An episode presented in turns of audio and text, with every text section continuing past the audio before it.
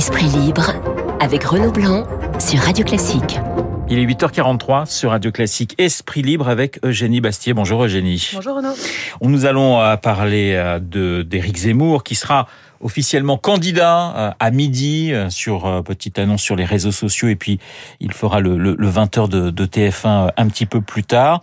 Éric Zemmour candidat, donc ce n'est plus qu'une question d'heure dans une je veux dire une campagne qui pour lui commence à être de plus en plus difficile. Vous avez le sentiment qu'il qu'il patine véritablement, Éric Zemmour, ou cette candidature peut finalement le relancer? Cette candidature euh, officielle, cette, cette annonce. Ce c'est qu'il a besoin d'un nouvel élan, d'un nouvel... Euh, d'un nouvel appel d'air parce que effectivement cette, cette candidature depuis plusieurs semaines en effet patine et peut-être qu'il a eu euh, la tentation de, de, rester trop longtemps au casino pour voir monter les gains sans déclarer sa candidature en disant je vais monter je vais monter je vais monter il a créé une forme de lassitude qu'il a voulu combler par des coups d'éclat permanents, euh, et ce qui a conduit effectivement à ce sentiment d'une campagne non maîtrisée. Euh, et moi, ce qui me frappe dans les dernières semaines, c'est euh, à quel point, en fait, la grande force d'Éric Zemmour dans cette campagne, c'est qu'il a réintroduit du conflit en politique, là où il y avait une sorte de consensus mou, on ne faisait plus très bien la différence entre la droite et la gauche, où Marine Le Pen elle-même euh, s'était assagie, il a réintroduit une forme de conflictualité. C'était très vrai, par exemple, dans son opposition avec Jean-Luc Mélenchon, où on avait deux visions du monde qui s'affrontaient, une forme d'agonisme, d'agone, de, conflictualité en politique dont on, à mon avis, on manquait. Donc c'était sa grande force. Le problème, c'est qu'il n'arrive pas à sortir de cette logique de la polémique et de, la conflictualité pour trouver une forme de consensus. Et c'est très frappant parce que ce qui me frappe dans sa campagne, c'est qu'il était, soit il était devant des, des, salles immenses acquis à sa cause, qu'il acclamait euh, dans une forme de glorification et d'adoration, soit est allé dans des endroits où les gens le détestaient, euh, où euh, il recherchait une forme de, de, de, conflictualité. Je pense par exemple au Bataclan, où il savait très bien que les victimes du Bataclan étaient plutôt à gauche. il est venu parler, enfin, ce que personne n'avait fait, accuser François Hollande sur les lieux mêmes de l'attentat. Oui, sans être à gauche, c'était peut-être pas le lieu et c'était peut-être pas le moment. Et, mais Marseille, c'est pareil, c'est-à-dire d'aller dans, dans, une ville euh, où on sait qu'il n'a pas beaucoup d'appui, donc c'est comme s'il n'arrivait pas pas à sortir de cette logique haine adoration pour aller, par exemple, c'est ce que disait euh, l'un de ces, ces jeunes euh, qui était conseiller, qui a fait une interview dans l'Express euh, qui est très intéressante, où il disait il n'a pas su aller à la rencontre des Français, enfin entre guillemets normaux, dans les villes, petites villes de la France périphérique. il n'a su aller voir soit ses fans, soit ses ennemis, soit la confrontation permanente avec avec ceux qu'il déteste, soit les gens qui l'adorent. Et, et donc oui, il a besoin d'un nouveau d'un nouvel d'un nouvel élan. Après, voilà, il, il faut pas non plus l'enterrer trop vite, parce que personne n'avait prévu sa fulgurante entrée en campagne et le fait qu'il soit aussi haut, il reste très très haut.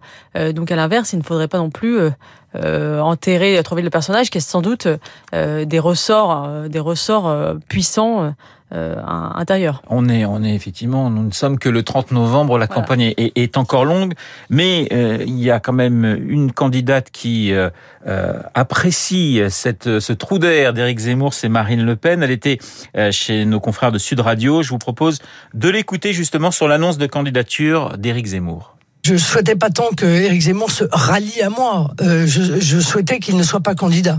Euh, je souhaitais qu'il ne soit pas candidat parce que je pense qu'il euh, il disperse euh, des voix qui sont utiles au redressement du pays. Voilà, c'est ça que je, je pense. Il n'apporte rien, il n'y a pas de plus-value en réalité dans l'offre politique d'Éric Zemmour c'est les vases communicants, j'allais dire, entre Zemmour et Le Pen, ou c'est plus subtil que cela? C'est-à-dire que euh, est-ce que le, phénomène Zemmour touche aussi la droite, Eugénie? Je veux dire la droite classique. On voit bien, on voit bien que Éric Zemmour a fait un choix de campagne qui était de s'attaquer plutôt à, à l'électorat de la droite, parce qu'il pensait que et ça suffisait son discours sur l'immigration pour aspirer l'électorat de Marine Le Pen. Donc il a fait une deuxième partie de campagne sur, euh, en essayant de séduire l'électorat de droite, notamment en parlant beaucoup de, libéralisme. On se souvient par exemple qu'il a fait cette proposition de supprimer l'IFI, euh, ce que même Emmanuel Macron n'avait pas proposé. Euh, il a supprimé l'ISF, il avait mis en place l'IFI. Et Marine Le Pen, à l'inverse, multipliait les propositions à l'égard de, des classes populaires. Donc il n'a pas su arracher ces classes populaires à Marine Le Pen. Marine Le Pen a montré effectivement une forme de une, forte résilience.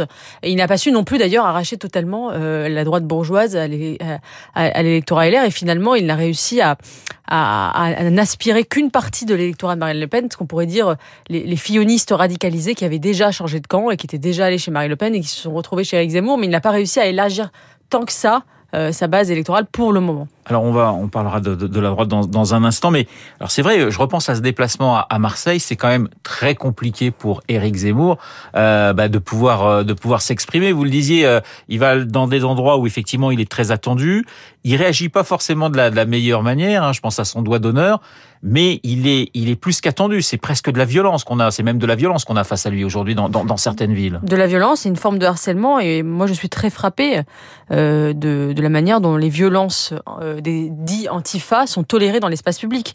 Il y a véritablement une, hémi, une hémiplégie morale de l'élite politico-médiatique euh, envers la violence d'extrême gauche dite antifa, qui n'est pas condamnée de la même manière. On n'imagine même pas ce qui se passerait si des nervis d'extrême droite empêchaient Jean-Luc Mélenchon de se rendre dans certains quartiers de de telle ou telle ville, si euh, un restaurant où Jean-Luc Mélenchon avait euh, déjeuné était ensuite caillassé ou euh, rempli de poubelles devant, comme si ça passait à Marseille pour le restaurant où Éric Zemmour a déjeuné, c'est absolument scandaleux.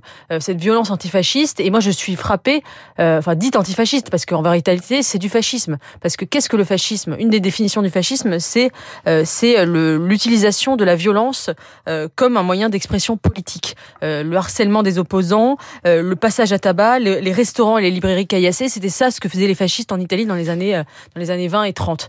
Euh, euh, et, c'est ce que font les antifas aujourd'hui à l'égard de, des candidats qui ne leur plaisent pas, notamment Éric Zemmour. Et c'est absolument scandaleux. Ça pose un vrai problème démocratique. Le fait qu'Éric Zemmour ne puisse pas se déplacer dans certains endroits sans avoir l'aide de la police, sans être protégé. en pleine campagne présidentielle, un candidat qui fait autour de entre 12 et 15 ça pose un problème démocratique et j'attendrai, enfin, il faudrait que le gouvernement réagisse pour protéger l'exercice normal de la démocratie. Et en, vous écoutant, me vient une réflexion finalement, ce qui montre euh, avec ce que vous dites, la dédiabolisation du Rassemblement national, parce qu'au départ, je me souviens de Jean-Marie Le Pen dans les années 80, on avait un petit peu le même phénomène, c'est-à-dire que à chaque déplacement de Le Pen, on avait euh, ce type de manifestation. Aujourd'hui, on, on, on, les a plus, on les a donc pour Zemmour, on les a moins pour Marine Le Pen, ce qui montre aussi le chemin parcouru par un parti, celui de Marine Le Pen, et la question que vous posez concernant Éric Zemmour. Tout à fait, c'est très juste, et euh, je pense d'ailleurs que c'est la maladie euh, de notre système démocratique d'avoir toujours besoin d'un diable, de ne fonctionner qu'avec une figure au poussoir diabolisée, et Marine Le Pen effectivement n'étant plus cette figure. Éric Zemmour donne une seconde jeunesse et devient la nouvelle cible, le nouveau bouc émissaire de ces antifas qui ont besoin pour exister euh, d'avoir un exutoire comme ça, le méchant fasciste, euh, et, euh, et, qui ont retrouvé une, seconde jeunesse dans, la figure d'Éric Zemmour. Et, et, et, cette tolérance qui, est complètement asymétrique, hein, parce que encore une fois, si ça venait de l'extrême droite, on aurait l'intégralité de la classe politique qui serait vent debout. je la trouve très très très frappante elle, rejoint d'ailleurs une hémiplégie euh, qui en politique est, est structurelle de la politique française, c'est-à-dire que l'extrême gauche n'est jamais considérée à la même enseigne que l'extrême droite, alors que l'extrême gauche euh, a tué, euh, manifeste du sectarisme, est un mouvement, et sont des mouvements politiques violents et dangereux. On va parler de, la droite classique. Dernier débat ce soir hein, entre les, cinq candidats. vous m'aviez déjà dit que vous aviez trouvé les débats plutôt intéressants entre entre les, différents candidats. Est-ce que pour vous la, droite et quel que soit le vainqueur hein, de, cette, alors c'est pas une primaire de ce congrès, mais enfin ça ressemble, ça a la couleur, ça a presque le goût euh, de, la primaire. Est-ce que la, la droite est pour vous sur une bonne dynamique? C'est vrai qu'en tout cas, euh, on a enterré vite les Républicains en pensant qu'ils n'auraient aucun rôle à jouer dans cette présidentielle et qu'ils sont toujours là et qu'ils n'ont pas été... à 13-14% selon les différents sondages. Ce qui n'est pas rien quand on considère par exemple les forces de gauche euh, où aucun candidat de gauche ne fait plus de 10%.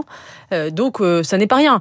Euh, et ce qui est intéressant, parce qu'on parlait d'Éric Zemmour juste avant, c'est la manière donc en effet où Éric Zemmour a eu un rôle euh, dans la droitisation des républicains eux-mêmes. Parce que si Eric Zemmour n'avait pas été là, s'il n'avait pas été à 15%, euh, le débat des républicains n'aurait pas ressemblé à ce qu'il a ressemblé. Il aurait probablement été euh, beaucoup plus, beaucoup plus modéré, beaucoup plus libéral. là, on voit bien que les thématiques de l'immigration, de la sécurité, de la délinquance, de la souveraineté ont été au cœur du débat des républicains. Et ça, c'est un effet de la dynamique Zemmour. On a joué beaucoup hein, sur l'unité hein, du côté de la droite dans les différents débats. Est-ce que vous pensez que justement lors de ce dernier débat, ce soir, il va falloir euh, eh ben, essayer de montrer autre chose que de l'unité, se différencier pour les uns et les autres pour essayer de marquer des points? Oui, sans doute. Euh, il va falloir que euh, les candidats montrent une, une, forme d'originalité parce que là, on a, on a l'impression qu'aucun ne sort du lot, ne se dégage véritablement comme figure présidentielle. Ils feraient tous, en fait, quand on regarde le débat, de très bons ministres, un ministre de l'Intérieur, euh, un ministre de l'Éducation, un ministre euh, de, l'économie, mais on voit mal euh, un qui sortirait du lot pour être vraiment cette figure présidentielle. Un mot sur le déplacement de, du ministre des Outre-mer, euh, Sébastien Lecornu, euh, du côté de, de, de, la Guadeloupe et, et, de la Martinique. Juste un mot, hein, Eugénie, c'est compliqué. Il a parlé d'autonomie c'était pour vous une erreur et ça montre qu'il n'était pas préparé euh, pour aller pour aller sur le terrain. Je pense que c'était une faute de, de parler d'autonomie, euh, que ce n'est pas du tout le débat, que c'est prendre des revendications ultra minoritaires pour comme euh, comme étant les revendications euh, de, de des habitants euh, de la Guadeloupe et, des Antilles en général. Donc ce, ce, terme d'autonomie était catastrophique. Le problème en Guadeloupe n'est pas institutionnel, ce n'est pas une revendication d'autonomie. Le problème il est d'abord effectivement économique. la question c'est est-ce que davantage d'emplois aidés, d'emplois publics comme on proposait le gouvernement à travers les, emplois jeunes est la solution? Je ne crois pas parce que ça fait des années que les, on, sait très bien qu'aux Antilles le taux d'emploi public est extrêmement déjà élevé euh, et ça n'est pas une solution de, de, de long terme, euh, mais euh, la solution institutionnelle, c'est une solution de facilité, de communication, mais qui n'est pas du, qui ne répond pas du tout au fond du sujet. Un mot sur euh, Joséphine Becker au, au Panthéon euh, cet après-midi. C'est pour vous un, un, un beau symbole? C'est un très beau symbole et on, on, voit bien que Emmanuel Macron a quand même l'art de, de, manier les symboles parce que c'est c'est euh, notamment en ces temps où on voit bien qu'il y a ce, cette nouvelle, ce nouvel antiracisme victimaire identitaire qui surgit la figure de Joséphine Baker nous donne une autre voix une, un autre modèle. Et moi si je devais définir en un mot ce que m'inspire Joséphine Baker c'est le mot gratitude. La gratitude qu'elle avait envers la France euh, la France qu'elle aimait euh, qu'elle qu'elle a servi euh, et, au, péril de sa vie. au péril de sa vie. Et c'est ça qui me frappe c'est cette gratitude à l'heure où justement euh, on encourage beaucoup les minorités à être dans le ressentiment, dans le dans la victimisation, dans la haine même du pays qui les a accueillis. Eh bien, euh, ce, cette gratitude de Joséphine Baker, le fait qu'elle ait qu'elle ait dit à la France merci, merci de m'avoir accueilli et qu'elle l'ait servi, je trouve ça absolument magnifique. Euh, et, euh, et c'est intéressant d'ailleurs parce qu'on parlait tout à l'heure du décalage entre les États-Unis et la France.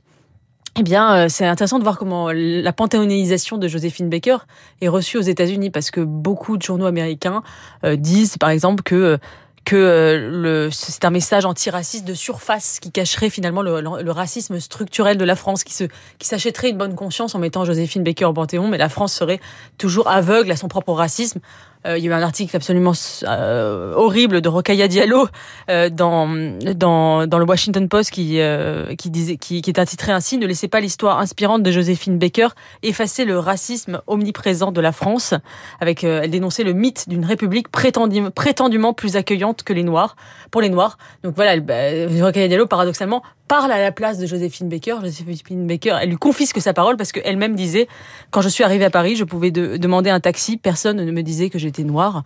Eh bien, euh, moi, je préfère laisser le dernier mot à Joséphine Baker. Merci Eugénie, Eugénie Bastier dans Esprit Libre, comme tous les mardis sur l'antenne de Radio Classique. Il est 8h56 dans un instant. Lucille Bréau, la météo et le journal. À tout de suite. Vous écoutez Radio Classique. Avec la gestion Carmignac, Donnez un temps d'avance à votre épargne.